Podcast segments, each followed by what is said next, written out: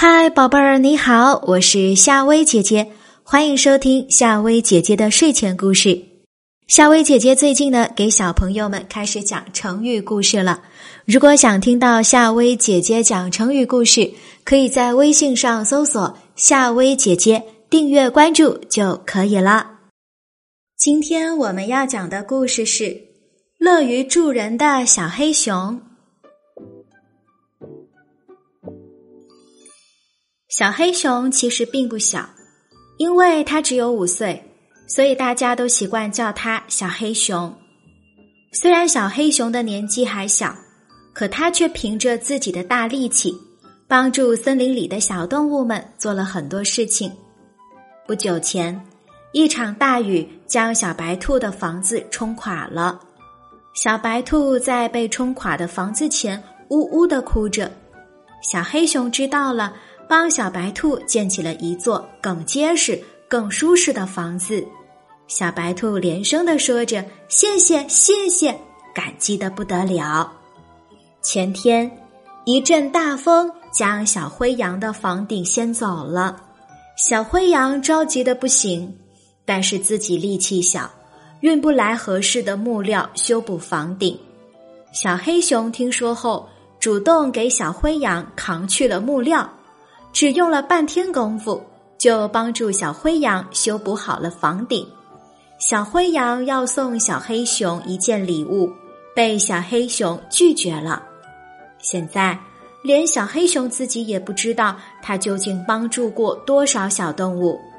但是，每当小动物们要对小黑熊说声谢谢，或者要送给他一些礼物的时候啊，都被小黑熊拒绝了。他认为自己力气很大，帮助别人算不了什么，也不要求回报。这天，小黑熊独自在森林里溜达，走到一处开阔的地方，小黑熊突然感觉脚底下一软，接着身子一沉，随着咕咚一声，它掉进了一个陷阱里。在陷阱里，小黑熊缓了缓神。逐渐看清楚了，这个陷阱足有五六米深，四壁都很光滑。看来单凭我自己是爬不上去的。小黑熊思考着，这可怎么办呢？他试着喊了几声，但没有人回答。就在小黑熊绝望的时候，他听到了小白兔喊他的声音。他抬头一看，发现陷阱口有一圈小脑袋。原来是小白兔、小灰羊、机灵猴、小花鹿，他们找来了绳子、木头等工具，将小黑熊从陷阱里救了上来。原来机灵猴去找小黑熊帮忙，找了半天才发现小黑熊掉进了陷阱里，就去找来大家来帮忙。看着大家累得满头大汗，小黑熊感激的对大家连声说。谢谢，谢谢你们！谁知大家都蹦跳着闪开了。小白兔一边跑一边说：“你帮助过我们，还不求回报，我们帮助你也不用谢的。”看着小伙伴们的背影，小黑熊笑了。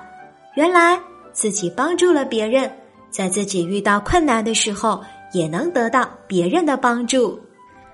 好啦，小朋友。今晚的故事就讲到这里。如果你有什么想听的故事，可以在下方留言告诉夏薇姐姐，说不定明天晚上夏薇姐姐就给你讲你最喜欢的故事了。好啦，睡吧，晚安。